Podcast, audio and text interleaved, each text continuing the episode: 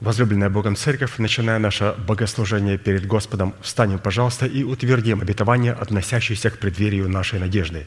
Да воцарится воскресение Христова в наших телах. Аминь. Вслед за Иисусом шагаю я вперед. Пожалуйста, будем петь псалом.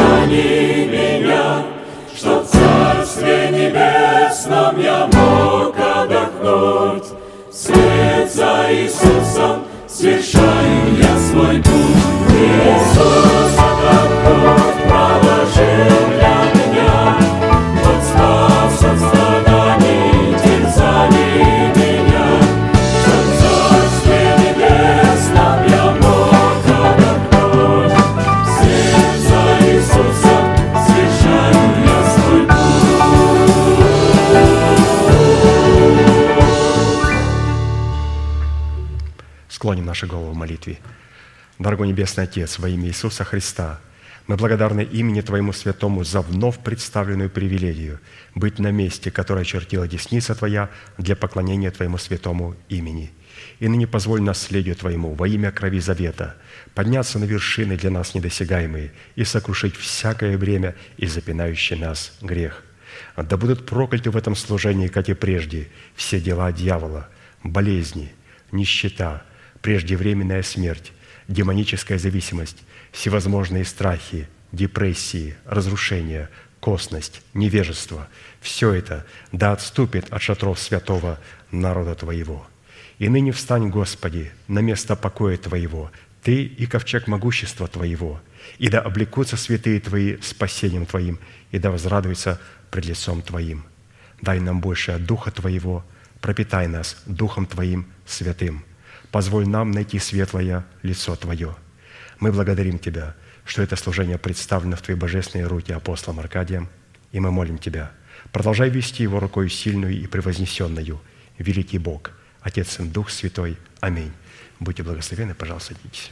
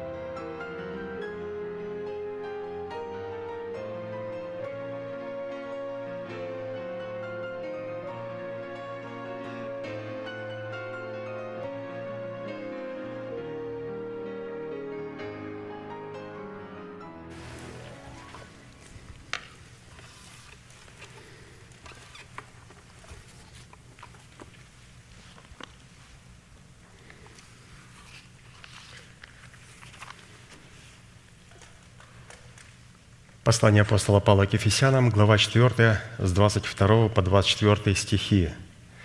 «Отложить прежний образ жизни ветхого человека, истлевающего в обостительных похотях, обновиться духом ума вашего и облечься в нового человека, созданного по Богу в праведности и святости истины». Право на власть – отложить прежний образ жизни, чтобы облечь свои тела в новый образ жизни. И на самом деле слово «новый» образ жизни – этот образ жизни, с которым мы с вами не были знакомы. Мы с вами все родились в старом, в прежнем образе жизни. И для того, чтобы отложить этот прежний образ жизни, необходимо этот образ жизни увидеть в самих себе, а не в своем папе, не в своем маме, не в дедушке, не в бабушке и также не в прадедах – все то, что нам не нравилось в них, мы должны увидеть это лично в своей собственной жизни, возненавидеть и умертвить силою креста Христова. А до тех пор, пока мы видим пороки в других христианах, в папе, в маме или в ком-то еще, то мы не сможем отложить прежний образ жизни. Этот прежний образ жизни, который пришел нам через Адама, мы должны увидеть его в себе, возненавидеть его и погрузившись в смерть Господа Иисуса Христа, отложить его в смерти Господа Иисуса Христа для того, чтобы принять новый образ жизни в воскресении. И для выполнения этой повелевающей заповеди, которая была записана у апостола Павла и представлена в серии проповедей апостола Аркадия, задействованы три судьбоносных, повелевающих и основополагающих действия. Это отложить, обновиться и облечься.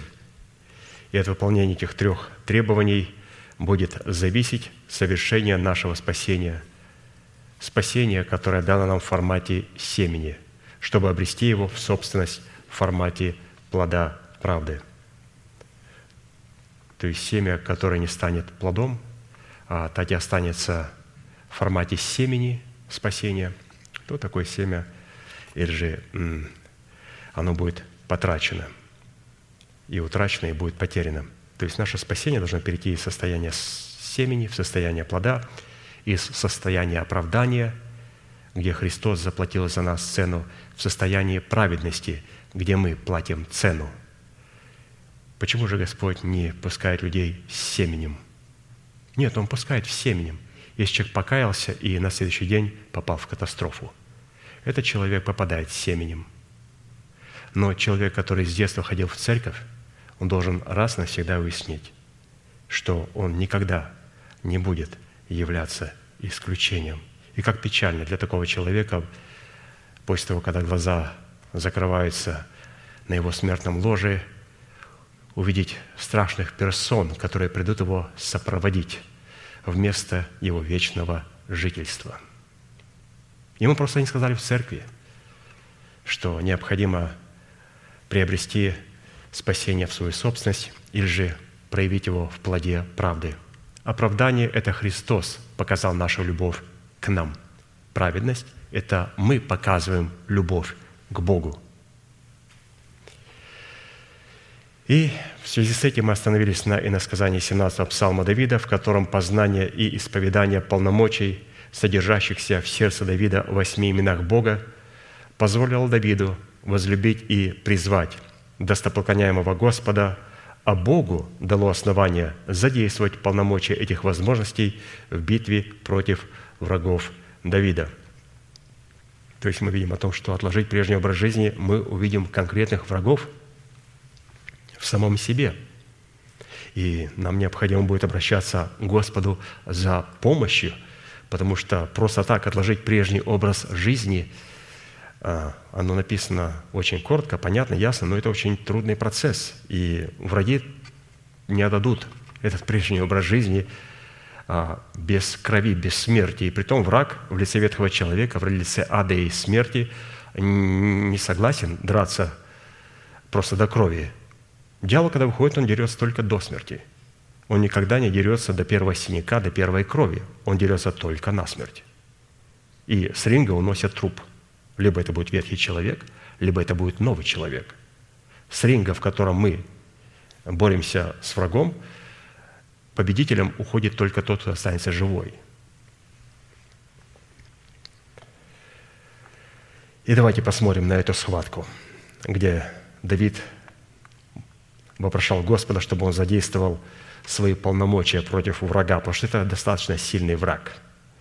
Псалом 17, 1, 4. «Возлюблю Тебя, Господи, крепость моя, Господь, твердыня моя и прибежище мое, Избавитель мой, Бог мой, скала моя, на Него я уповаю. Щит мой, рог спасения моего и убежище мое. Призову достопоклоняемого Господа, и от врагов моих спасусь». Итак, восемь имен Бога. Давайте их провозгласим и утвердим в нашем исповедании. Итак, Господи, Ты крепость моя, Господи, Ты твердыня моя, Господи, Ты прибежище мое, Господи, Ты избавитель мой, Господи, Ты скала моя, Господи, Ты щит мой, Господи, Ты рог спасения моего, Господи, Ты убежище мое. Да услышит Господь исповедание веры нашего сердца, да увековечит все эти имена в нашем сердце и соделает нас достойными этих имен. Итак, мы с вами прошли имя Господа крепость, твердыня и остановились на прибежище. Итак, после того, когда мы, возвеличив Слово Божие в своем сердце, облечемся в полномочия имени Бога крепость – и, взвесив себя на весах правды, очистим себя от всякой скверной плоти и духа возможностями, содержащимися в уделе имени Бога твердыня, только тогда мы получим право во Христе Иисусе на удел, содержащийся в Его имени прибежище, чтобы приступать к Богу. Большой абзац. Во-первых, мы в имени Бога крепость возвеличили Слово Божие. В имени Бога твердыня, как нам было написано, мы этим словом, которое возвеличили в начале в первом имени крепость, во втором имени Бога твердыня, мы этим словом, которое возвеличили превыше всего, начинаем взвешивать себя на весах правды для того, чтобы очистить себя от, скверной, от всякой скверной плоти и духа. И после того, когда мы взвесили себя, очистили себя полномочиями, которые находятся в имени Бога твердыня, только после этого мы получаем право прибегать к Нему и называть Его «Господи, Ты прибежище мое». Поэтому Господь – крепость. Я возвеличил Слово Божие. Господь – твердыня. Я взвесился Словом Божьим и освободил себя полномочиями креста Христова от скверной духа и плоти. И Господь – прибежище, я прибегаю к Богу. Имя Бога прибежище использовано в данной молитвенной песне как наследственный удел Сына Божия – в котором и через которого человек может прибегать к Богу, чтобы познавать Бога и быть оплодотворяемым семенем Царства Небесного, содержащего в себе клятвенные обетования Бога. На иврите имя Бога прибежище определяется в Писании как обитель Бога, жилище Бога, святилище Бога, неприступный свет, в котором пребывает Бог, место, на котором человек познает Бога, возможность оплодотворяться семенем Царства Небесного – это также атмосфера успеха Бога и радости Бога. И Бога прибежища, имя Бога прибежища осматривается как надежда Бога и упование на Бога. То есть вот такая вот богатая семантика, такое определение имя Бога прибежище. Практически прибежище Бога – это конкретное место, на котором пребывает Богах, в пределах которого мы познаем Бога и оплодотворяемся семенем Царства Небесного – и располагается это конкретное место в трех конкретных уникальных измерениях. Не на одном, в трех. Это на высоте небес, во-первых. Во-вторых, во святилище, которое обуславливается телом Христовым в лице избранного Богом остатка. И в-третьих, в сердце человека, смиренного и сокрушенного духом и трепещущего пред благовествуемым Словом Бога, в устах человека, которого он облег полномочиями своего отцовства, и в устах помощников этого человека. То есть вот, пожалуйста, три субстанции, которые нам необходимо, чтобы они содействовали друг с другом для того, чтобы прибегать к Богу. И если у нас в какой-то из этих субстанций, будет ли это высота небес, либо святилище, церковь, либо мы не имеем смиренного и сокрушенного духа, трепещущего перед Богом и перед Его Словом, то, разумеется, мы не можем прибегать к Богу. Потому что прибегать к Богу – это прибегать на то место, где пребывает Бог. А Господь говорит, я пребываю на небесах, в церкви, во святилище и в смиренном и сокрушенном духе. Вот этот минимум, на который Бог согласен. И если у нас нет смиренного сокрушенного духа, но у нас есть прекрасная церковь, и у нас есть прекрасные небеса, то мы не прибегаем к Богу, как Господь, Ты – прибежище мое.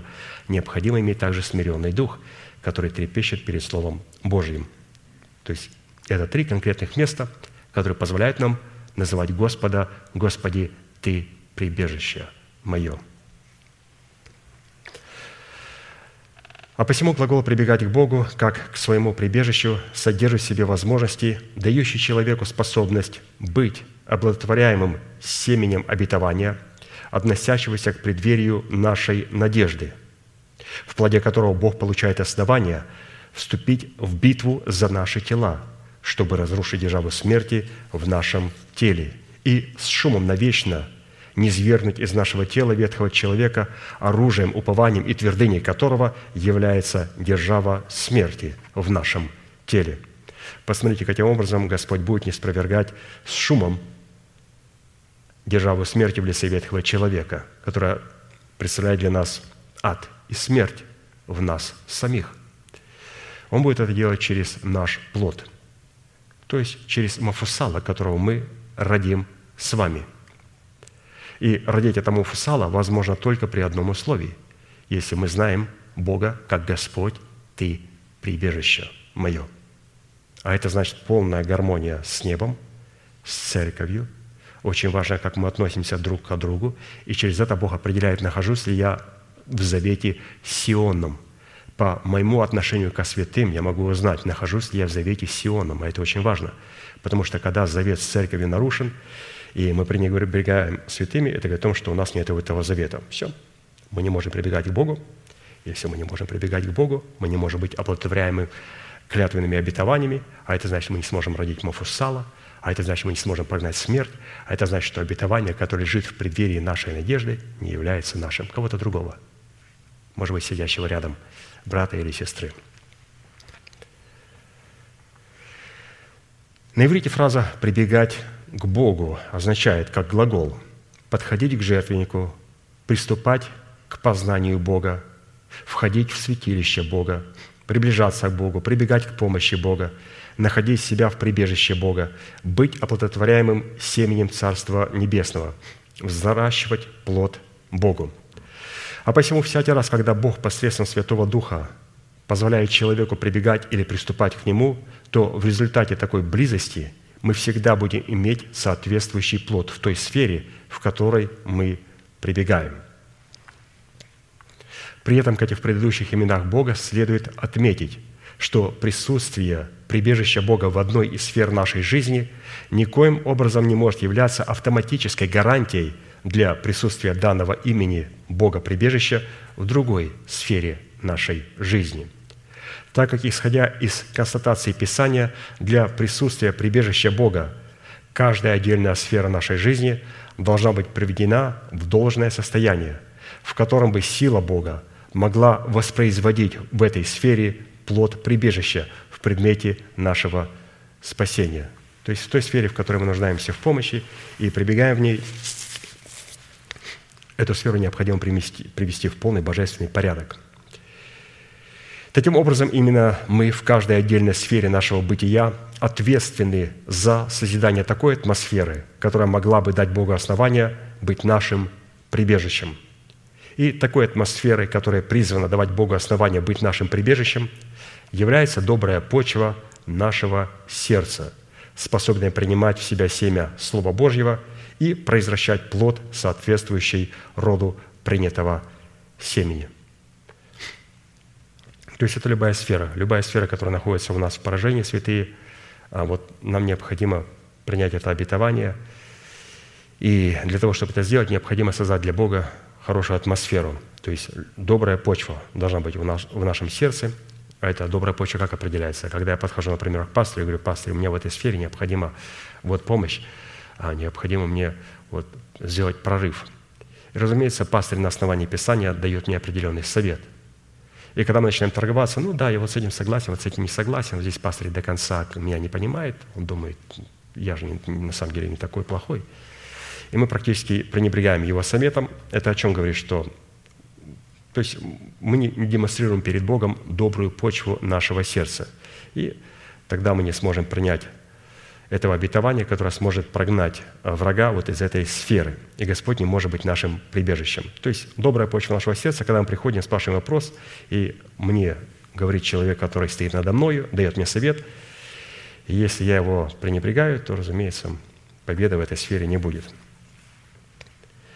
И для этой цели нам, как и в изучении предыдущих имен Бога, призванных являться уделом нашего спасения, необходимо будет рассмотреть ряд этих вопросов.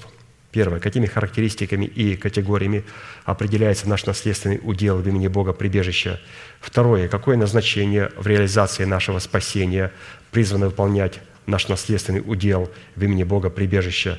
Третье. Какую цену необходимо заплатить, чтобы дать возможность Богу быть нашим прибежищем? И четвертое. По каким результатам следует определять, что Бог действительно является нашим прибежищем в реализации нашего призвания – ну, мы с вами остановились на вопросе первом. Давайте еще раз прочитаем его. Какими характеристиками и категориями определяется наш наследственный удел в имени Бога прибежища. В предыдущих служениях мы уже рассмотрели шесть составляющих характеристик нашего наследственного удела в имени Бога прибежища, и сегодня мы рассмотрим седьмую характеристику. Итак, седьмое.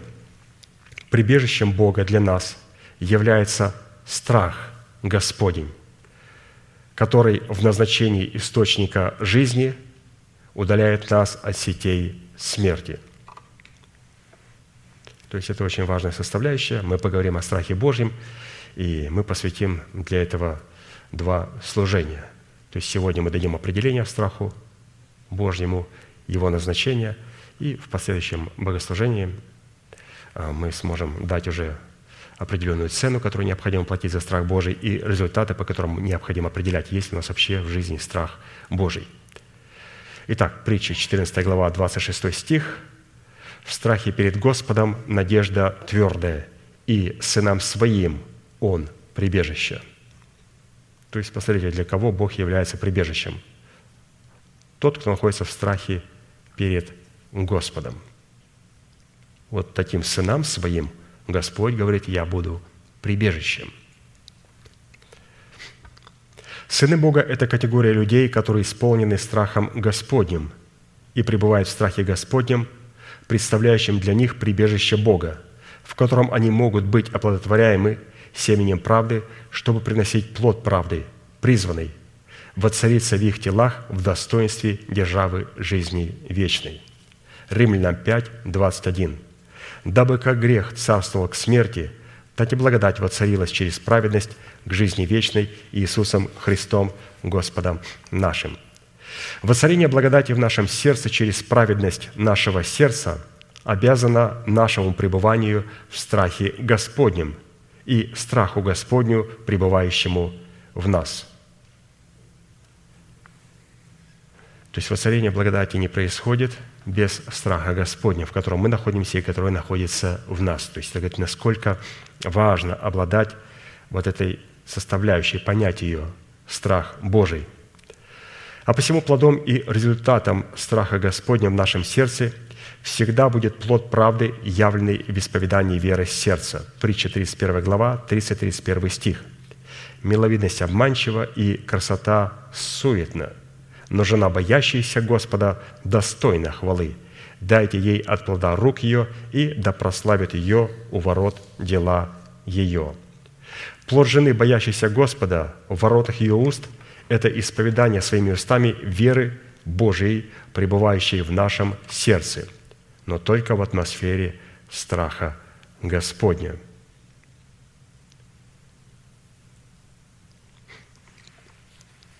То есть жена боящаяся Господа. Она будет иметь плод, и да прославит ее ворот дела ее. То есть она будет исповедовать своими устами и веру своего сердца. То есть это тот плод, который мы исповедуем своими устами. А, по-другому это называется просто вера нашего сердца, или же вера Божия, пребывающая в нашем сердце – который находится в атмосфере страха Божия. И вы знаете, Господь, ну, Он очень легко определит, когда мы провозглашаем веру Божию. Вот как определяет вот человек провозглашает веру Божию или веру не Божию. Вера Божия, она должна, во-первых, быть в сердце. А если она в сердце, то она обязательно будет находиться в атмосфере страха Господня. Даже потому, как проповедник проповедует, как проповедник молится. Да не только проповедник, любой христианин. Вот послушайте его, как он молится. И мы можем сказать, что он молится из сердца или он молится просто из головы. Когда человек молится из сердца, он не просто наизусть провозглашает места Священного Писания, а он провозглашает это в страхе Господнем. То есть мы сегодня говорим о страхе Господнем. Страх Господень в нашем теле подобен трем сакральным вещам, находящимся в скине Моисеева в золотом ковчеге Завета. То есть, как определить, есть ли у меня страх Господень? Вот что находилось в скине Моисеевом в золотом ковчеге. Там было десятисловие, то есть скрижали завета, жезл Аарона расцветший, вторая составляющая, и третья – манна, или же золотой сосуд с манной. Вот через эти три вещи можем определять, если у нас ковчег и если там страх Божий. Потому что вот именно скрижали завета первое, второе – жезл Аарона расцветший, и третье – золотой сосуд с манной. И эти три вещи лежали в ковчеге. И вот через эти три вещи мы определяем, есть ли у нас страх Божий. Но если очень коротко вспомнить, что скрижали завета обуславливают святость Бога в нас, обязательно, святость Бога. Но поначалу эта святость Бога представлена а, в законе Моисеевом, в том рукописании, которое написал Бог против грешника. И это рукописание, Писание говорит, что оно было против нас, так как оно наделяло вот своим силой, своими полномочиями и ветхого человека и приготавливала а, человека к смерти. То есть закон никого не оправдывал, закон осуждал. Но это очень важная составляющая. Скрижали завета должны быть в нашем теле, несмотря на то, что я нахожусь не в служении осуждения, а в служении оправдания. Служение оправдания начинается для Бога с первой вещи. Он говорит, покажи, пожалуйста, в твоем ковчеге скрижали завета. Скрижали завета – это та святость, которую я через тебя являю – или это та святость, которая тебя осуждает? Для того, чтобы а, скрижали завета не были святостью, которая нас осуждает, нам необходима вторая составляющая – это жезл Аарона рассветший, который обуславливает милость Бога к детям Его, которую Он явил в смерти и воскресении Сына Божия. То есть жезл Аарона рассветший позволяет нам трансформировать скрижали завета, рукописание Бога против человека – сделать его нашим другом и просто обратить это рукописание, которое было против нас, чтобы оно было за нас. Как за нас? Чтобы оно было святостью Бога в нас. И поэтому такой человек, к такому человеку опасно прикасаться, и кто прикасается к нему, будет прикасаться к Господу, к его оку. Но этого недостаточно.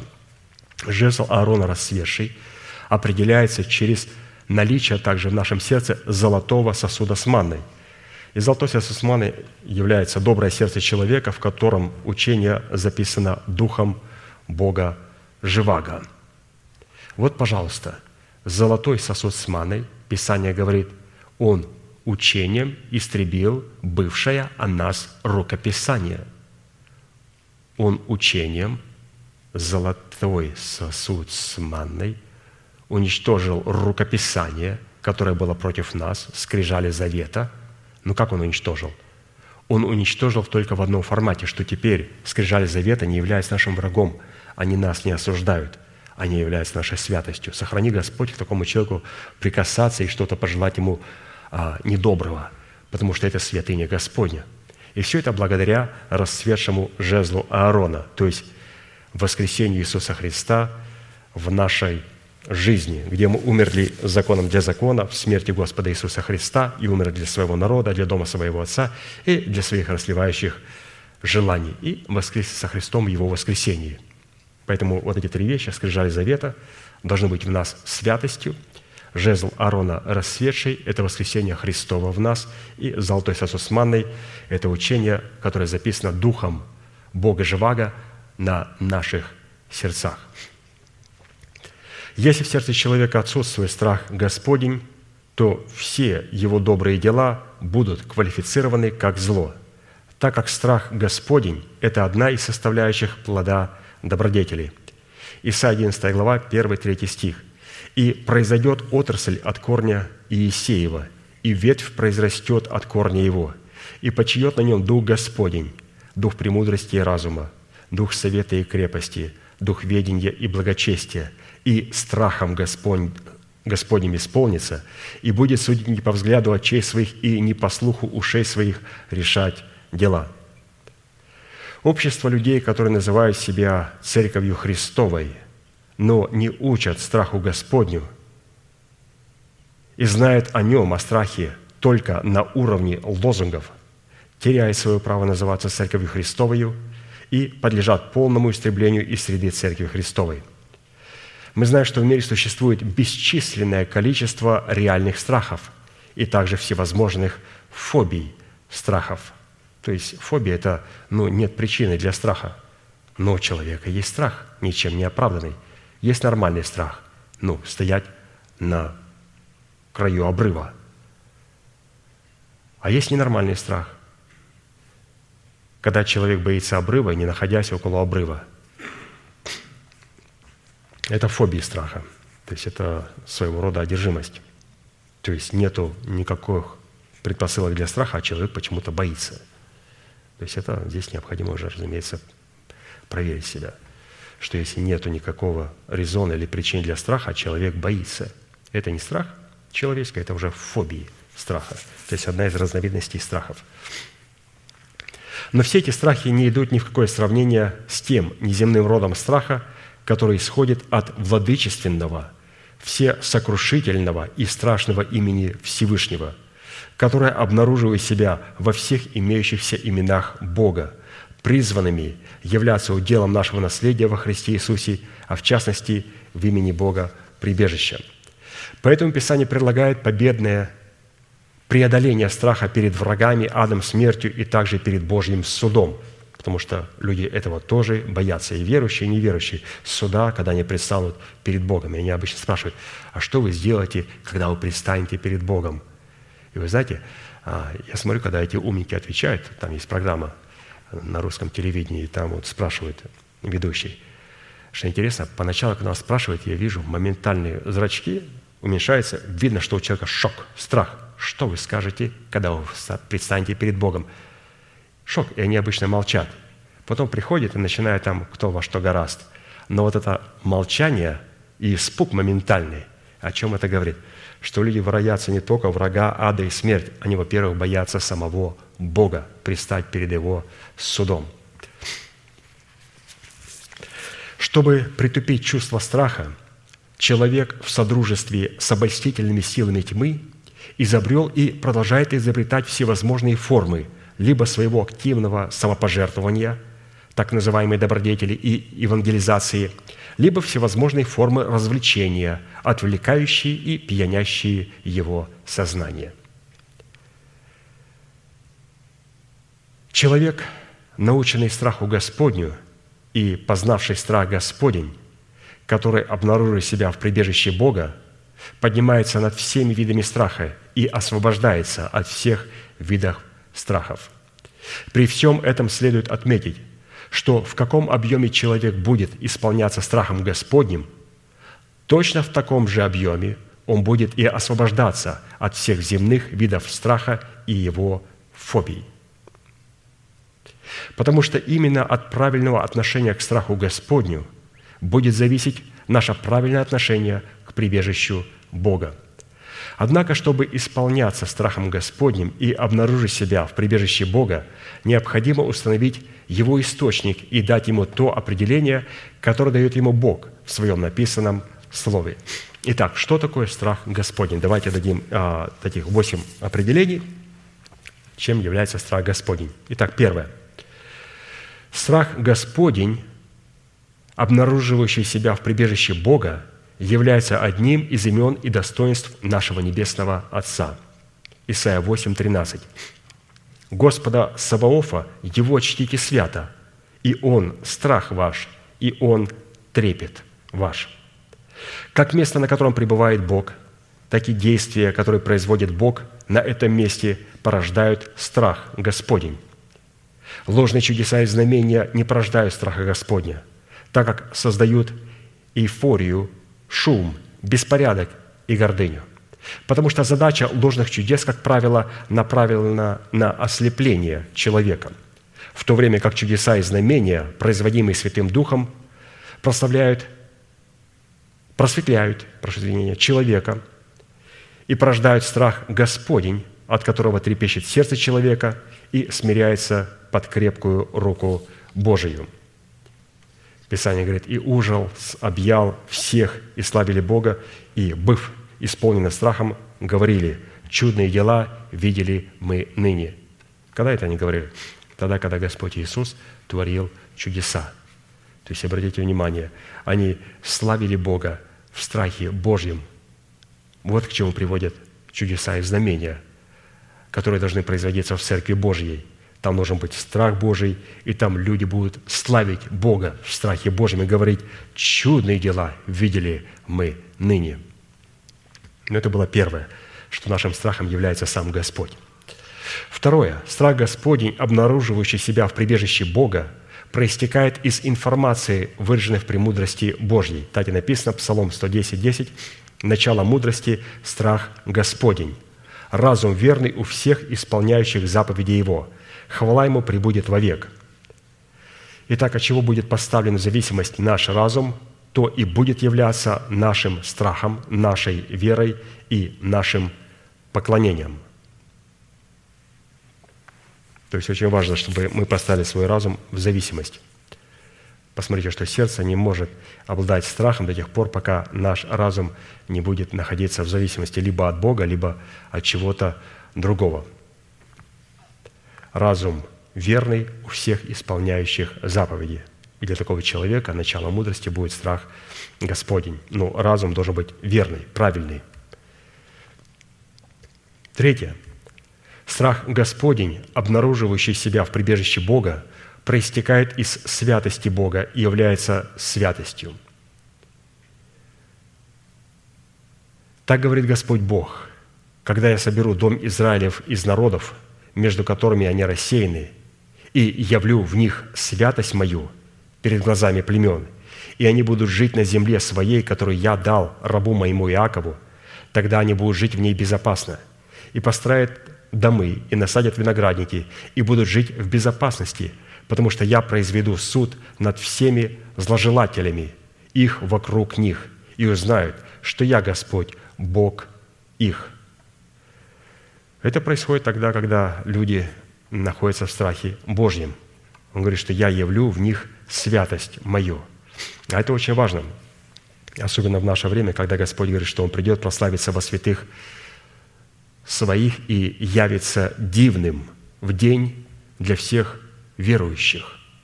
Что, оказывается, Христос должен прославиться во святых. Это во-первых. Потом Он придет за этими святыми, и потом Он придет с этими святыми – и это все происходит через страх Божий. Господь являет свою святость.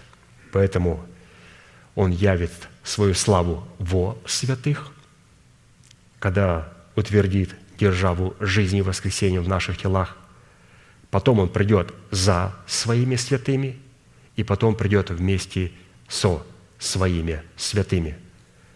Вначале во святых, потом за святыми такими, и потом со святыми с такими, он придет, разумеется, на тысячелетнее царство. Но без страха Господня Господь никак не сможет прославиться во святых своих и явиться дивным в день онный, как он написал. Четвертое, мы продолжаем говорить, что такое страх Господень, давать ему определение, потому что прибегать к Богу – это прибегать и находиться в атмосфере страха Божия. Я думаю, с этим никто не поспорит. В любой деноминации вы скажете, в любой, в любой деноминации, даже неверующему человеку скажете, когда ты приходишь в присутствие Божие, должен присутствовать страх Божий. Ни одной деноминации, которая скажет, нет. Все скажут, конечно же, это же Бог. Но когда вы говорите, а в чем выражается страх Божий? О, здесь кто во что гораст. Но все знают, что приходить перед Богом Всевышним – это приходить в атмосфере страха Божия – А вот страх Божий уже каждый по-своему интерпретирует по-своему. Но мы исходим из Слова Божия. Четвертое. Страх Господень, обнаруживающий себя в прибежище Бога, порождается смирением и является выражением смирения. За смирением следует страх Господень, богатство и слава и жизнь. Притча 22, 4. То есть страх Господень следует за кем? За смирением. Если нет смирения, то нет и страха Господня. Но вопрос, а как мне быть смиренным? Я хочу быть смиренным. А как?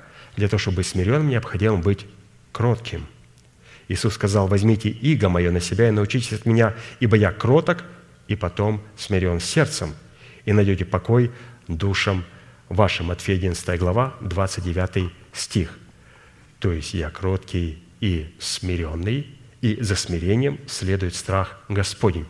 Оказывается, атмосфера страха начинается с кротости. Кротость порождает смирение, смирение порождает атмосферу страха Божия. А атмосфера страха Божия, мы через нее очень можно, много можем получить для нашего духа, для нашей души и для нашего тела. Но очень важно, чтобы у нас была кротка, то есть кроткие уста. Кротость определяется почему? Никогда я такой молчаливый, неразговорчивый, ну, скромный. Это хорошо, это неплохо, это хорошие качества человеческие. Таких людей любят. С ними трудно конфликтовать. Но все-таки кротость – это человек, который обуздывает свои уста и говорит то, что хочет Бог. Потому что иногда Господь говорит, говори, но я скромный, я молчу. Ну, какая же это кротость? Это не кротость. Иисус был кроткий, и Он переламывал кости, когда говорил. Люди выходили из себя. Первая проповедь, которую Он сказал очень кротко, его схватили, чтобы сбросить со скалы, на которой был построен их город. Он сказал очень кроткую проповедь. Он сказал то, что сказал мой Отец – и первая проповедь, как говорят людям, люди, закончилась фиаско, полным поражением. Вы бы хотели так начинать свое служение, когда вы пришли в силе Святого Духа и сказали проповедь в силе Святого Духа, и вас пошли убивать. Вот Христос был кротким человеком, поэтому кротость – это очень важная составляющая. Это когда мы обуздываем свои уста. Как обуздывать свои уста? Для этого необходимо одеть узду. Вот как обуздать лошадь? Вот люди, которые а, с Востока, с Азии, они знают, как обуздывают лошадь. Необходимо одеть узду на ее челюсти, на ее уста, а потом седло. Мы всю жизнь пытаемся одеть седло, чтобы оседлать свои эмоции, но у нас ничего не получается. Почему? Потому что нельзя одевать седло, на которое мы садимся на лошадь, когда лошадь не объезженная. Необходимо вначале вложить узду в уста, и потом уже можно одеть седло, на котором сидеть. И это очень важно, святые, для того, чтобы каждый из нас смог стать вот этим князем, стать этим царем. То есть князь, как нам неоднократно говорил пастор Аркадий, это человек, владеющий своим конем. Это очень важная составляющая, очень важная составляющая. Потому что Христос, когда придет со своей церковью, Он придет только с царями или же с князьями, только с князьями, только с князьями. Писание говорит, что с кем Он придет, вначале Он тех восхитит. Но давайте обратим внимание, с кем Он придет – Писание говорит, «И увидел я небо отверстие, и вот, кто, Сын Божий? Нет, вот конь. Какой? Белый. А кто на коне? На коне верный и истинный, который праведно судит и воинствует. Как ему слово? Ему ему слово, слово Божие, Иисус Христос. Он один? Нет. За ним идет воинство небесное. А на чем они сидят? Они сидят все на белых конях. Они оседлали своего коня, они оседлали своего коня – как оседлать своего коня? Прежде чем положим на него седло, необходимо коня вначале вложить узду. То есть невозможно будет обуздать свои эмоции до тех пор, пока мы не обуздаем свой язык. Поэтому, святые, все мы эмоциональные. Вот все мы говорим, я просто эмоциональный человек. Святые. Вот когда приступают эмоции, вот постойте, просто ничего не говорите. Хочется много сказать, хочется выговорить. Просто вот постойте и помолчите, и подумайте, Боже мой, я могу оседлать мои чувства. Я просто взял узду и натянул ее, и мой конь не может а, ничего производить. Я просто остановил моего коня уздой. И вы будете спокойно сидеть, и я буду сидеть на этом коне, на своем седле, он меня не сбросит. Поэтому кротость, она порождает смирение, смирение порождает атмосферу страха Господня. То есть мы говорим сегодня о том, что мы прибегаем к Богу, и прибегать к Богу необходимо в атмосфере страха Господня. Пятое. Страх Господень, обнаруживающий себя в прибежище Бога, чист, пребывает вовек и выражается в судах Господних. Числа 16 глава. Или давайте сначала Псалом 18, 10, 12 стих. «Страх Господень чист, пребывает вовек, Суды Господни – истина, все праведны. Они вожделение золота и даже множество золота чистого, слаще меда и капель сота. И раб твой охраняется ими. В соблюдении их великая награда. То есть, вот, пожалуйста, страх Господень обнаруживается в судах Божьих. А суд Божий проявляется в святости Божией. Вы помните, когда а, собрался против Моисея Корей и все общество, и они встали ко входу в скинии, и Писание говорит, и явилась слава Господня. И Господь начал говорить, почему явилась слава Господня? Слава Господня явилась, потому что там присутствовал страх Божий. Слава Господня явилась, потому что у Моисея в сердце был страх Господень. Там явилась слава Господня – Поэтому страх Господень будет обнаруживать себя и выражать себя в судах Господних. И будет являть Господь там в судах Божьих свою славу, где будет осуждать беззаконных и нечестивых и давать награду праведникам. Шестое. Страх Господень, обнаруживающий себя в прибежище Бога, является определением любви Божией агапы, которая изгоняет все виды земного страха – потому что эти два противоположные друг другу рода страха не могут существовать и обитать вместе. 1 Иоанна, 4 глава, 18 стих. «В любви нет страха, и под любовью подразумевается любовь Агапы, то есть святая избирательная любовь. В толерантной любви есть страх. Почему он толерантный? Потому что я боюсь обидеть человека. Я боюсь обидеть человека, поэтому, когда мне говорят, ты думаешь, что? по телевидению одного евангелиста спросили, одного, мега-церковь, вы хотите сказать, что только можно приходить к Богу через Иисуса Христа? Он, а, а, а, пу, пу. прежде чем вы ответите, я хочу вам сказать, что наш канал сейчас смотрит несколько десятков миллионов людей. Это иудеи, это мусульмане, это христиане многих конфессий, это атеисты и простые люди. И он ошалел. Я говорю, теперь повторю еще раз вопрос. Вы хотите сказать, что к Богу можно прийти только через Иисуса Христа? Ну, вы знаете, я думаю, я предполагаю, давайте посмотрим с этой стороны и с этой стороны. Говорит, в Писании написано, что нету другого пути.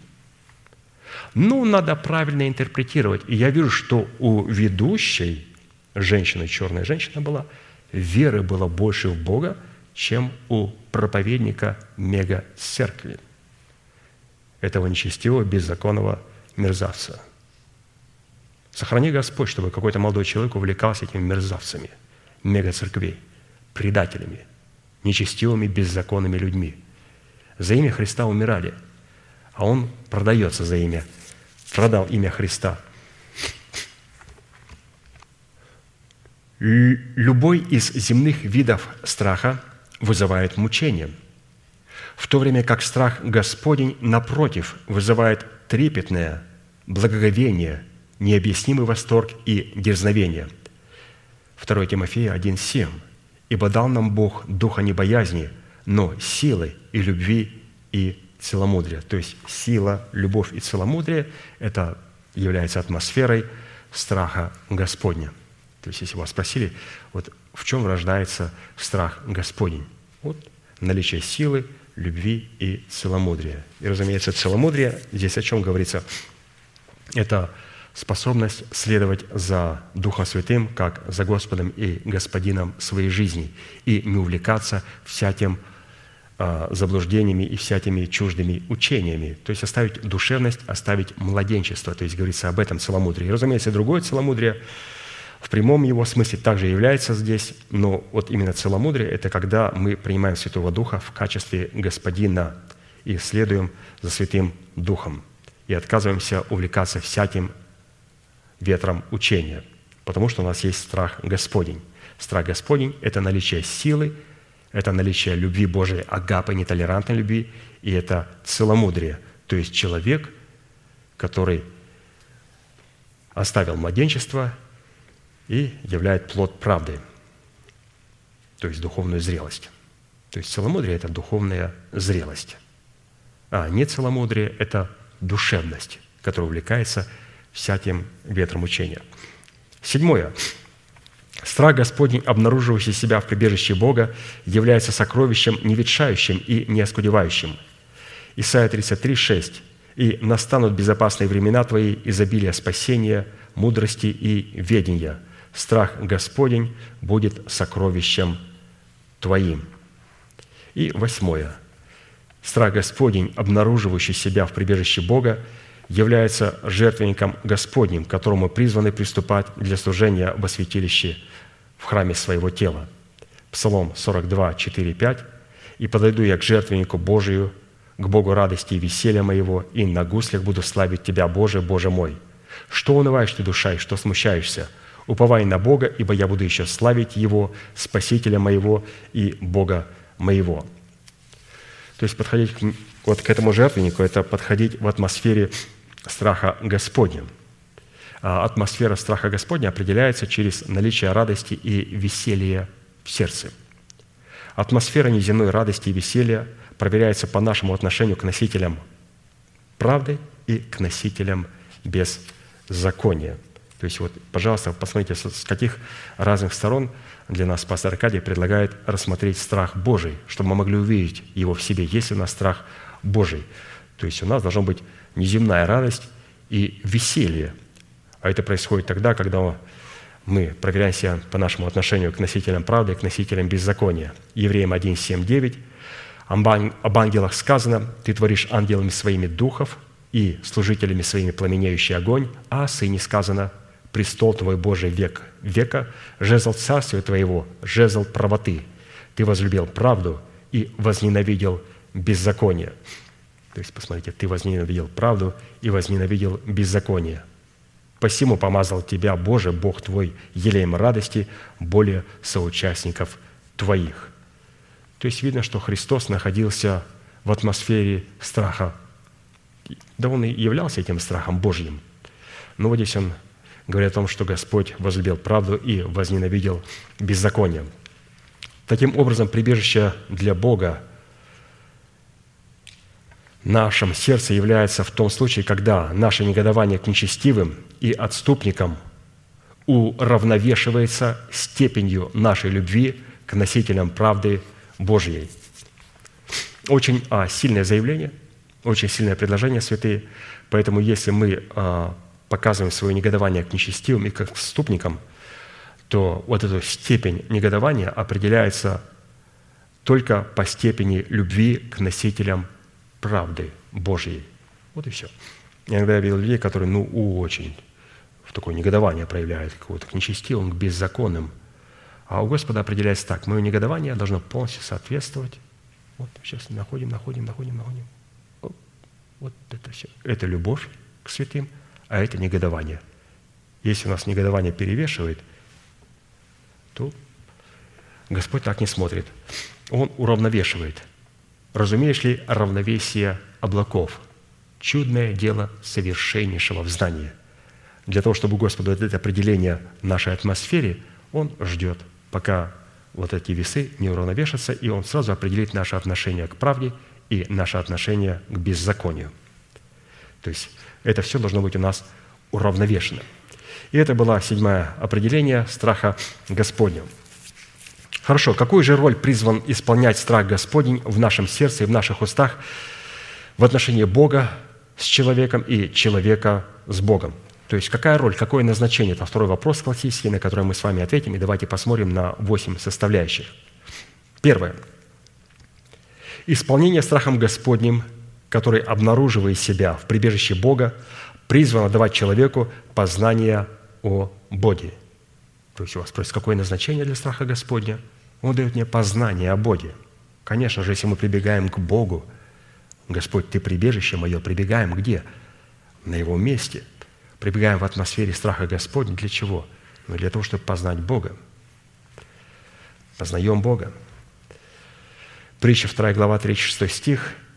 «Если будешь призывать знания и взывать к разуму, если будешь искать его как серебра, отыскивать его как сокровище, то уразумеешь страх Господень и найдешь познание о Боге.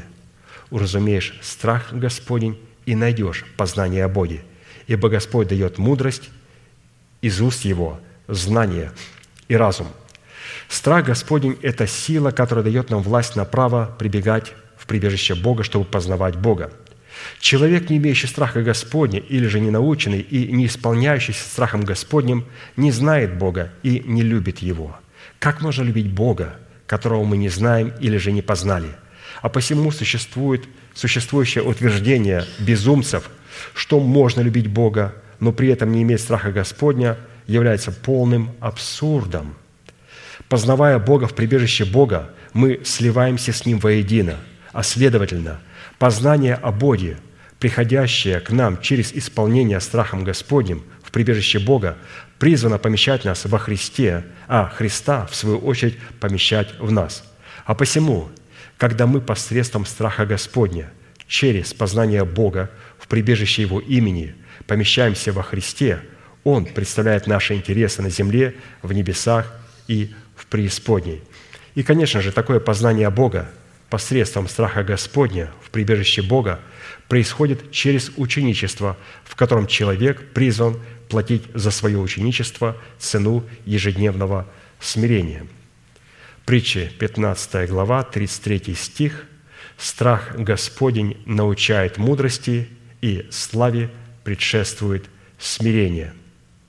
Из всего этого следует, что именно познание о Боге – приходящее к нам через научение страху Господня, дает нам способность соблюдать заповеди Божьи и открывает путь в прибежище Бога. Второзаконие 5, 29. «О, если бы сердце их было у них таково, чтобы бояться Меня и соблюдать все заповеди Мои во все дни, дабы хорошо было им и сыновьям их». То есть вы можете увидеть, что Каким образом мы познаем Бога? Мы познаем Бога только через ученичество. А за ученичество необходимо платить а, ценой большой. Поэтому цена ученичества должна быть, и эта цена называется смирением. То есть это та валюта, которая никогда не падает в цене. Никогда не падает в цене. Хорошо. Второе. Исполнение страхом Господним, которое обнаруживает себя в прибежище Бога, призвано вызывать доверие к Богу в лице делегированной власти Бога. Исход 14 глава, 31 стих. «И увидели израильтяне руку великую, которую явил Господь над египтянами. И убоялись народ Господа, и убоялся народ Господа, и поверил Господу и Моисею, рабу его». То есть мы видим о том, что здесь они убоялись э, Господа и Моисея. Только после того, когда народ убоялся Господа, он поверил Господу и Моисею. Из чего следует, что отсутствие страха Господня – это также и отсутствие веры, без которой человек не может угодить Богу. Святые, не доверяющие делегированной власти Бога, не имеют страха Господня, открывающего доступ к Богу, а следовательно, они не могут принимать в свое сердце ни сына, ни отца, как написано. Иоанна 13 глава, 20 стих. «Истина, истина, говорю вам, Принимающий того, кого я пошлю, меня принимает, а принимающий меня принимает пославшего меня». И на какие только хитрости не идет человек, чтобы оправдать свое недоверие к тем святым, которых Бог поставил лично над ними, в пользу тех учителей, которых они выбрали сами. Ведь достоверно известно, что по своей природе человек – или же человеку вполне естественно и легко принимать басни за истину, и совершенно неестественно и неудобно принимать истину, которая могла бы освободить их от греховного наследия их отцов. 2 Тимофея 4, 3, 4. «Ибо будет время, когда здравые учения принимать не будут, но по своим прихотям будут избирать себе учителей, которые льстили бы их слуху, и от истины отвратят слух и обратятся к басням». То есть вот это время, святые, как раз уже и настало. Будет время. Будет время. Это написал молодому апостолу. Обратите внимание, не сказал, что настало время. Он говорит, будет время, когда здравое учение принимать не будут. Такое поведение всегда и однозначно является выбором человека, свидетельствующим о том, что он противится и отказывается от исполнения страхом Господним в пользу исполнения своей прихоти, а следовательно, наследственный удел в прибежище Бога неприемлем и недоступен для подобных самоубийц, обольщенных гордыней своего ума и выдающих выбросы своего ума за откровение Святого Духа.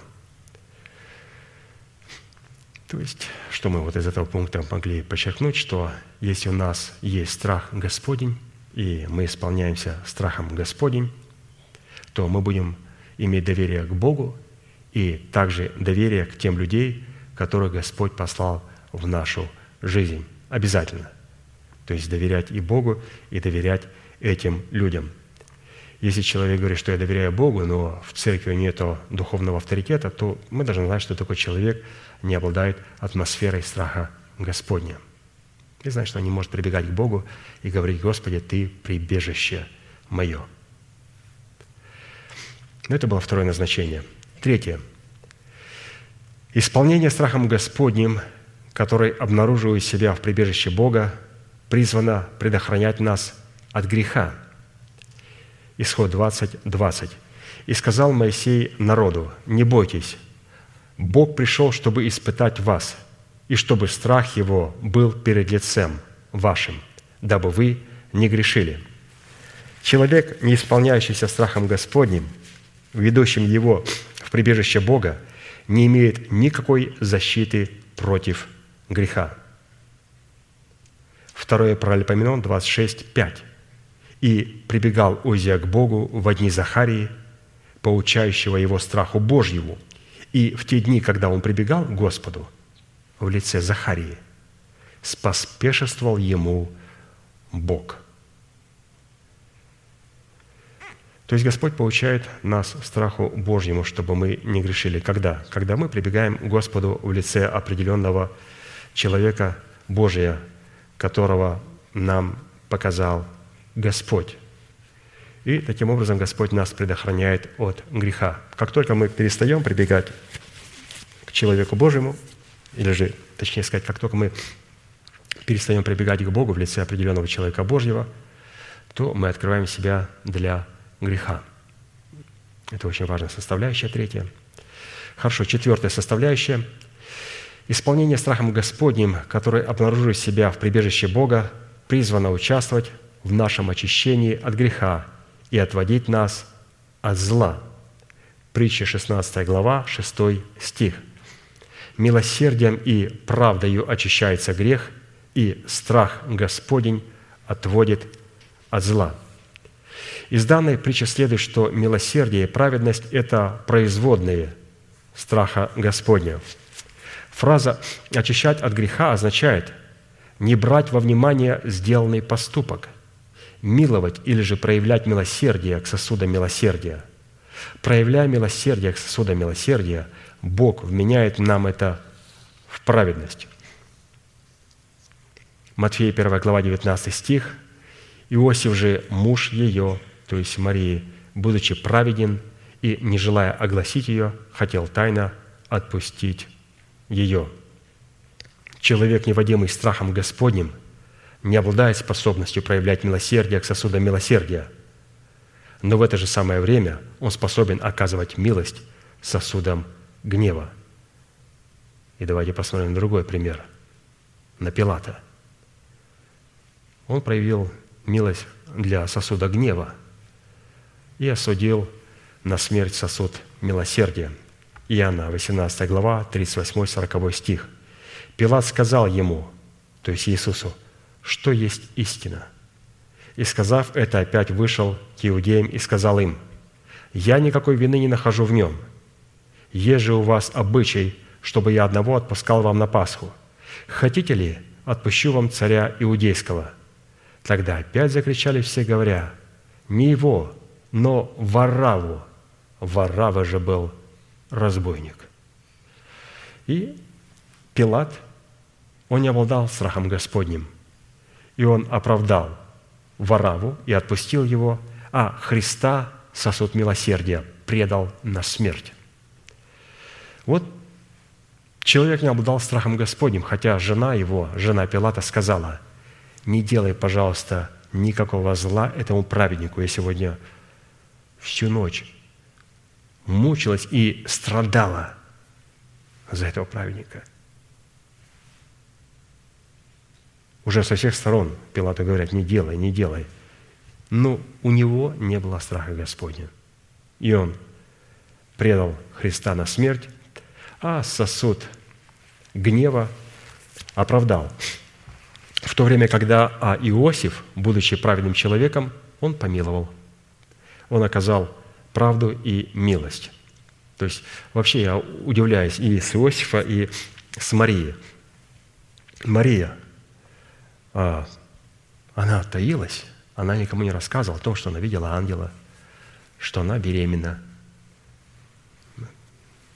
пока это уже не стало видно. Удивительно, какая скромность у этой девицы. А Иосиф – это тоже пример для подражания – по закону он должен был вывести ее перед Синедрионом, и чтобы ее побили камнями. Этот человек был под благодатью. Это был на самом деле князь. И он искал всякий повод, чтобы спасти ее, и хотел тайно отпустить ее, чтобы она убежала. Ну, до тех пор, разумеется, пока ангел Божий не наставил его, чтобы он взял ее.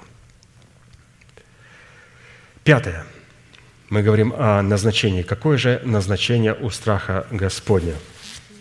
Пятое. Исполнение страхом Господним, которое обнаруживает себя в прибежище Бога, призвано производить ненависть ко злу, гордости, высокомерию, злому пути и коварным устам. Притча 8 глава, 13 стих. «Страх Господень ненавидеть зло, гордость и высокомерие, и злой путь и коварные уста я ненавижу». Из определения данной притчи следует, что человек, не способный ненавидеть зло, гордость, высокомерие и коварные уста, не имеет в себе страха Господня, а вернее отрекся от него, не имеет о нем познания, не имеет познания о прибежище Бога и не может быть допущен к прибежищу Бога. Потому что лояльность и толерантность в отношении таких проявлений, которые определяются Писанием злом и которые сегодня повсеместно поощряются и приветствуются – не только противостоят святости, но и абсолютно несовместимы с понятием святости, выраженной в страхе Господнем. А посему человек, исполненный страхом Господним, будет непримирим с подобной лояльностью и с подобной толерантностью, чего бы ему это ни стоило. Такая непримиримая позиция к злу даст человеку возможность сделать Бога своим прибежищем, чтобы входить в присутствие Господне и быть оплодотворяемым семенем Слова истины. То есть страх Господень – это значит ненавидеть. Ненавидеть зло, гордость, высокомерие и злой путь, коварный устав – все это я ненавижу. Это о том, что в человеке есть страх Божий. Шестое. Исполнение страхом Господним, который обнаруживает себя в прибежище Бога – призвана удалять человека от сетей смерти и прибавлять дней его жизни. Притча 14 глава, 27 стих. «Страх Господень – источник жизни, удаляющий от сетей смерти». Практически в этой притче противопоставлены друг другу два рода сетей, призванных уловлять человека.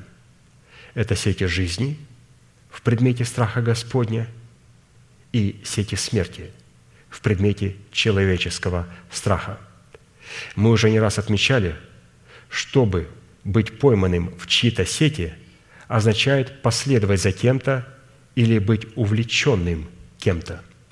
Из этого следует, что за каждой сетью стоит человек, то есть ловец, который ловит.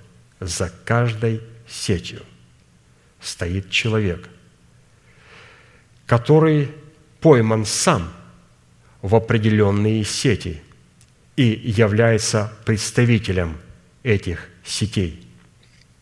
Если человек пойман в сети жизни, он сам становится сетью жизни для тех, с кем он соприкасается. Если же человек пойман в сети смерти, он становится сетью смерти для тех, с кем соприкасается. 1 Коринфянам, 15 глава, 33 стих. «Не обманывайтесь, худые сообщества развращают добрые нравы». И какого бы рода не были худые сообщества, проявляя к ним преступную терпимость или толерантность, мы обманываем самих себя и тех, с кем мы соприкасаемся. Такие люди однозначно не имеют в себе страха Господня и далеки от того, чтобы прибегать к Богу и приближаться к Богу в прибежище Бога.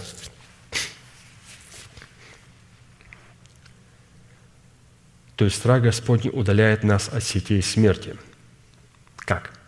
Он ловит нас в сети жизни. Практически каждый человек определяет выбор, в какие сети он будет пойман. Каждый человек на планете Земля, и особенно каждый верующий человек. Мы выбираем, в какие сети мы хотим себя поймать, святые. В сети смерти или в сети жизни. За каждой сетью стоит человек. И этот человек в свое время был пойман в сети либо жизни, либо смерти. Но как можно в церквах открывать свое сердце и слушать проповедника до тех пор, пока не уточнить, этот проповедник был пойман в сети смерти или в сети жизни? Как можно дружить с людьми, которые пойманы в сети смерти? Это мы же говорим просто об этом мире. Иногда молодые люди спрашивают, ну, почему нельзя иметь друзей в мире? Можно иметь а, товарищей. То есть на работе мы работаем, разумеется, мы не должны выйти из мира. Мы имеем людей, а, с которыми работаем, соприкасаемся на работе, в бизнесе и так далее, люди неверующие, и здесь ничего нет зазорного работать с ними, но они не могут быть друзьями нашими. То есть что такое друг? Друг – это тот, с кем мы разделяем что-то общее. У нас есть чем поделиться друг с другом. Есть чем поделиться. Это не просто коллега на работе. Коллега на работе я делюсь только по отношению моей работы, моего бизнеса – но друг – это с которым я разделяю не только э, вопросы бизнеса, а разделяю другие мировоззрения. И поэтому очень опасно, святые, э, вот дружить с людьми, которые являются неверующими, или людьми, которые далеко отстоят от Бога. Потому что эти люди, они были пойманы в сети смерти, и они тоже являются ловцами. И их цель, несмотря на то, что они, может быть, очень дружелюбно относятся э, к нам, особенно это касается молодых ребят, молодых девушек. Ну как, как, у меня в школе очень много друзей. Но не друзья они нам, ну не друзья они нам. Ну какие же они друзья? Они не друзья нам. Они пойманы в сети. Их цель, чтобы поймать вас в тех те сети, в которые мы были пойманы. Я еще ни разу не видел в жизни ни одного человека, который дружил с мальчиками и с девочками в миру, и чтобы он привел их из мира – я видел, как мальчики и девочки становились вот такими плохими, потом приходили, каялись, плакали, исповедовались. Ни одного человека на планете Земля не встречал, чтобы он дружил с миром и кого-то привел из мира. Сто процентов, безоговорочно, без одного процента, не просто 99, как любят говорить, точка, какая, сто процентов. Ни один девочка, ни один мальчик, который дружит с этим миром, а, не приведут их из мира. Они обратятся в мир, и потом придется им просто а, возвращаться обратно к Богу с покаянием, а, с ущербом. Поэтому, святые, давайте не будем баниться, что худые сообщества развращают добрые нравы. И это будем всегда помнить. Седьмое. Мы говорим о назначении страха Господня – Седьмое. Исполнение страхом Господним, которое обнаруживает себя в прибежище Бога, призвано освобождать человека от зависимости скудости как в измерении духа, так и в измерении времени. Псалом 33, 10.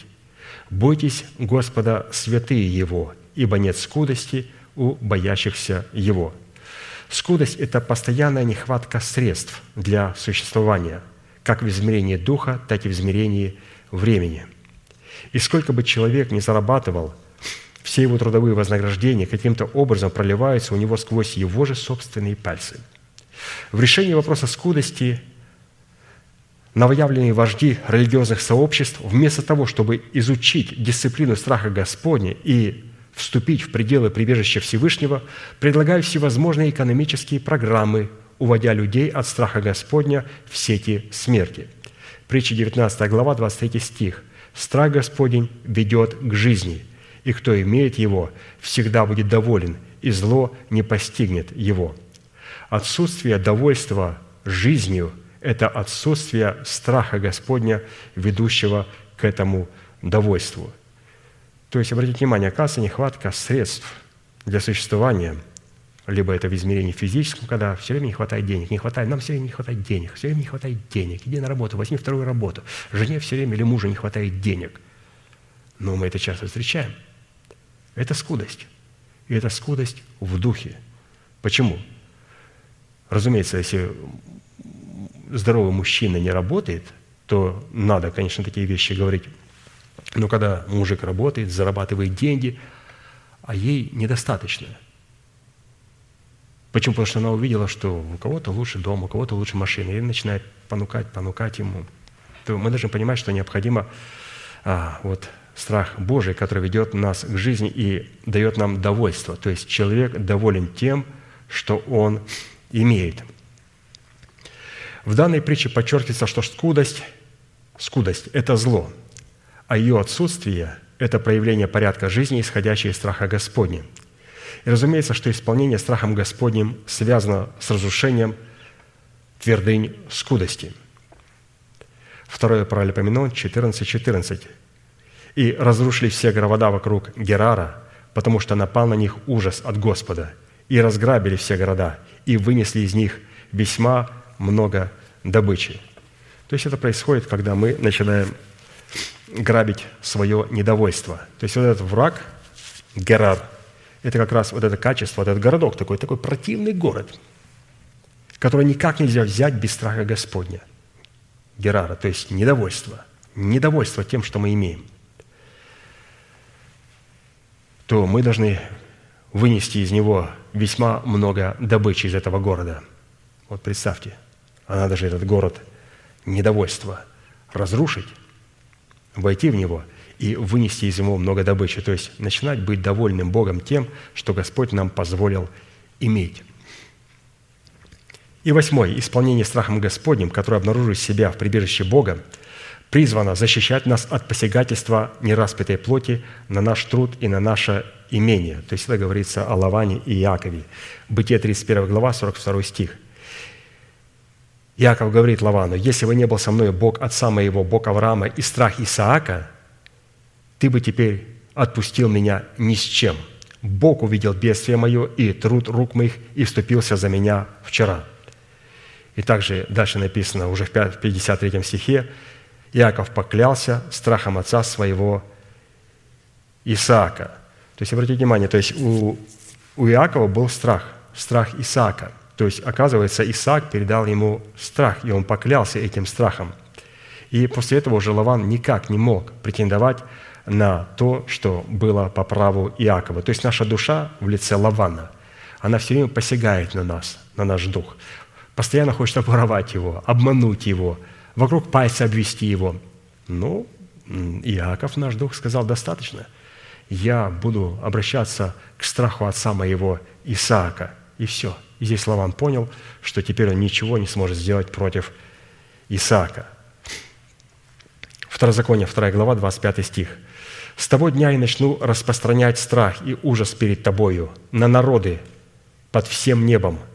Те, которые услышат о тебе, вострепещут и ужаснутся» тебе. Есть разница в том, когда Бог распространяет ужас о человеке и когда человек сам о себе распространяет ужас. Поэтому, святые, мы не будем стараться распространять ужас о себе, а позволим Богу распространять ужас о нас. А когда это происходит, тогда, когда мы помещаемся в атмосферу страха Божьего, когда смиряемся перед Его Словом, благодарим Его за те истины, которые мы сегодня слышали, и исповедуем их своими устами.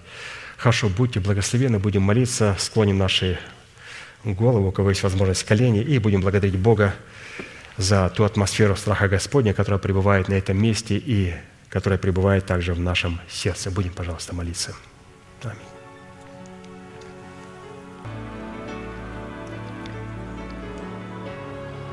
Дорогой Небесный Отец, во имя Иисуса Христа, мы благодарны Тебе за великую привилегию находиться на месте Твоем, на месте всем, на котором Господь наречены все Твои божественные имена. Враг неоднократно посягал на это место для того, чтобы отобрать это место у Тебя, чтобы отобрать это место у Церкви Твоей.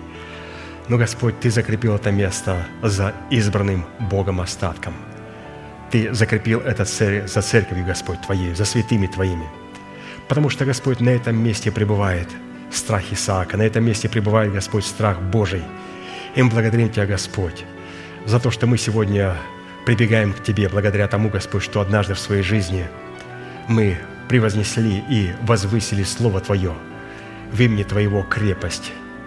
И мы согласились, согласно Твоего Слова, взвешивать себя на весах правосудия, в имени Господь Твоем твердыня – и это позволило нам, Господь, сегодня прибегать к Тебе и находиться в атмосфере страха Божьего на этом месте. И мы благодарим Тебя, Господь, что сегодня на этом месте пребывает страх Божий, и что на этом месте Ты приоткрываешь себя как Господь, прибежище наше. И мы прибегаем, Господь, к Тебе для того, чтобы все те клятвы и обетования, Господь, которые записаны в Слове Божьем, и которые, Господь, были предложены нам в благовествуемом Слове, стали достоянием нашего сердца. Мы принимаем, Господь, это Слово – и мы молим Тебя, Господь, чтобы то семя, которое мы приняли в свое сердце, чтобы оно произвело плод. Плод, через который, Господь, Ты сможешь разрушить державу смерти в наших телах и на этом месте воздвигнуть державу жизни и воскресения. Мы благодарим Тебя, Господь, что Ты являешься нашим страхом, и Ты являешься нашим трепетом на этом святом месте – мы благодарим Тебя, Господь, за то, что сегодня атмосфера страха Божья наполнила не только это место. Страха атмосфера наполняет сегодня небеса. Страха атмосфера, Господь Божия, наполняет сегодня наши сердца, наши смиренные, сокрушенные сердца, трепещущие перед Твоим Словом. Потому что, Господь, в наших сердцах есть любовь Божия в атмосфере братолюбия. Любовь Божия, которая изгоняет всякий человеческий страх. Потому что в страхе есть мучение, в нем есть томление – и боящийся Господь несовершен в любви. Благодарим Тебя, Господь, что Ты дал нам сегодня атмосферу страха в силе, в любви Божией и в любви Агапы. Ты дал нам ее в целомудрии, когда мы, Господь, сделали решение оставить всякую душевность, оставить всякое младенчество, которое увлекается всякими ветрами учения, и обладать, Господь, целомудрием в нашем духе, и сегодня сосредоточить свое взор, Господь, на том Слове – на том человеке, которого, Господь, Ты нам дал. Благодарим Тебя, Господь, за этого человека, которого, Господь, Ты однажды поймал в сети Царства Небесного. И мы благодарим Тебя, Господь, что сегодня через то благовествуемое Слово, которое мы слышим, в котором мы пребываем и которое мы исповедуем, мы исповеданием уст своими ловимся в сети Царства Небесного и помещаем себя, Господь, в атмосферу вечной жизни и вечного воскресения – Благодарим Тебя, Господь, что Ты сегодня удалил нас от сетей смерти, потому что мы сделали выбор быть пойманными в сети жизни и воскресения. Благодарим Тебя, Господь, за наличие страха Господня на этом месте, за наличие его в наших сердцах. Мы молим Тебя, Господь, чтобы наши сердца были сегодня наполнены и переполнены любовью к сосудам милосердия, и чтобы они были наполнены негодованием и святостью Божией к сосудам гнева. Позволь нам, Господь, сегодня являть Твой суд и Твою правду, являть Твое милосердие в страхе Божьем. И миловать, Господь, сосуды милосердия. И призывать, Господь, Твой суд и Твой Божий гнев, записанный в Твоем Слове, на сосуды гнева. Благодарим Тебя, Господь, за эту милость и за эту великую привилегию – Благодарим Тебя, Господь, что мы можем облекаться в Твои божественные полномочия, в одежды правосудия, в ризы спасения, и облекаться, Господь, в полномочия власти Господа Яхвы Сабаофа. Благодарим Тебя, Господь, благодарим Тебя за Твою славу, которая сегодня является в Слове Твоем. Благодарим Тебя за Дух Святой, который сегодня открывает для нас значимость этого Слова. Позволь нам, Господь, сегодня принять это Слово в атмосфере страха Божия и родить, Господь, плод, который сможет прогнать состояние смерти из нашего тела. Благодарим Тебя, что Ты уже поместил наш дух в состояние жизни вечной. Ты поместил нашу обновленную душу в состояние жизни вечной. И мы молим Тебя, Господь, сегодня, чтобы через исповедание уст Ты смог поместить нас и наши тела в состояние жизни вечной. Мы молим Тебя, Господь, сегодня о том, чтобы все те святые, которые сегодня страждут, болеют и находятся в болезнях и немощах, для того, чтобы Ты, Господь, явил им милость Твою. И мы благодарим Тебя, Господь, что восходит солнце правды. И мы верим, что мы получим исцеление в лучах Его. И этим сломцем правды, Господь, является Твое Слово. Твое Слово, которое взойдет в сердцах наших и будет сиять в славе Твоего дня. Мы молим Тебя, Господь, чтобы Ты явил себя славным в день онный, и чтобы Ты пришел и прославился во святых Твоих, которые сегодня погрузили все в атмосферу страха Божия, для того, чтобы потом прийти за этими святыми и с этими святыми прийти для того, чтобы царствовать на земле. Благодарим Тебя, Господь, за то откровение, которое мы слышали. Благодарим Тебя, Господь, за нашего пастыря, брата Аркадия, за человека, которого, Господь, Ты поставил в народе Божьем быть ловцом человеком. Ты, Господь, поймал его в сети жизни, и мы благодарим Тебя, Господь, что жизнь всего святого человека завязана в крепком узле жизни у Господа Бога нашего. И мы молим Тебя, Господь, чтобы Ты явил милость народу Твоему, святым Твоим – и чтобы мы могли слышать то откровение, которое Ты, Господь, положил в его сердце через его уста. И для того, чтобы для этого слова не было никаких преград и не было никаких препонов. Мы благодарим Тебя, Господь, за Твои времена и за Твои сроки. Мы, Господь, продолжаем утверждать Твою милость и Твою истину, утверждать, Господь, Твою правду и ожидать Твою милость, Господь. Мы ожидаем, Господь, в смирении и в трепете, зная, что Господь, времена и сроки находятся в Твоей власти. И зная, Господь, что время осталось совсем много, мы видим, Господь, о том, что об этом знает и враг. И поэтому Он приготавливает для того, чтобы выйти на это последнее сражение, в котором, Господь, Ты вместе со святыми Твоими, вместе с воинством небесным – которая будет идти с тобою на конях белых, совершишь свой окончательный суд. Но прежде, Господь, чем ты совершишь суд над сыном греха и человеком погибели, мы молим Тебя, Господь, яви Твой суд в телах наших, и да будет с шумом не спровергнут из тела нашего ветхий человек, представляющий державу смерти –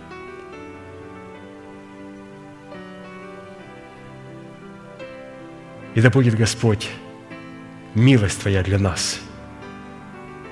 И мы, Господь, входим в милость Твою и принимаем ее, и благодарим Тебя за нее, наш великий Бог, Отец, Сын, Дух Святой. Аминь. Отче наш, сущий на небесах, да святится имя Твое, да придет царствие Твое, да будет воля Твоя и на земле, как и на небе. Хлеб наш насущный, подавай нам на каждый день, и прости нам долги наши, как и мы прощаем должникам нашим. И не веди нас в искушение, но избавь нас от лукавого, ибо Твое есть царство и сила и слава во веки. Аминь.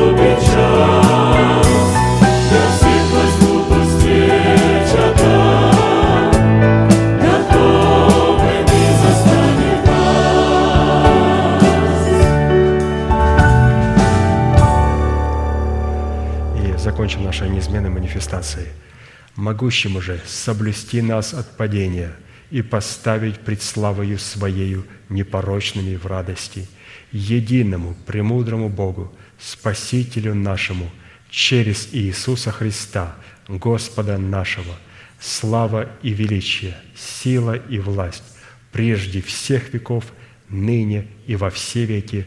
Аминь. Благодарю вас, святые, за ваше участие, за вашу молитву. Следующее собрание будет сегодня – с 10 до 12, молитва бдения, также воскресенье, молитва утренняя с 10 до 12 и общее богослужение с 12 до 2. Все, будьте благословены в вашем пути и в жилищах ваших. Благодарю вас. Благодарю вас.